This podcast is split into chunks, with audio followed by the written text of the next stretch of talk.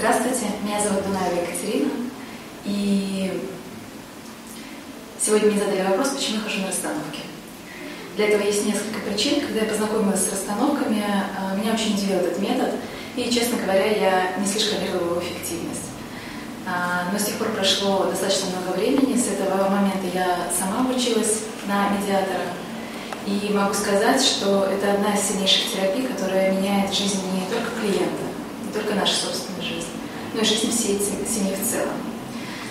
А, почему я хожу на расстановки? Потому что это та терапия, которая отличается от многих, если даже эта работа делается не для вас, но вы присутствуете в поле этой терапии, то в вашей жизни также происходит много изменений, осознаний и понимания, принятия, и в нее приходит много гармонии.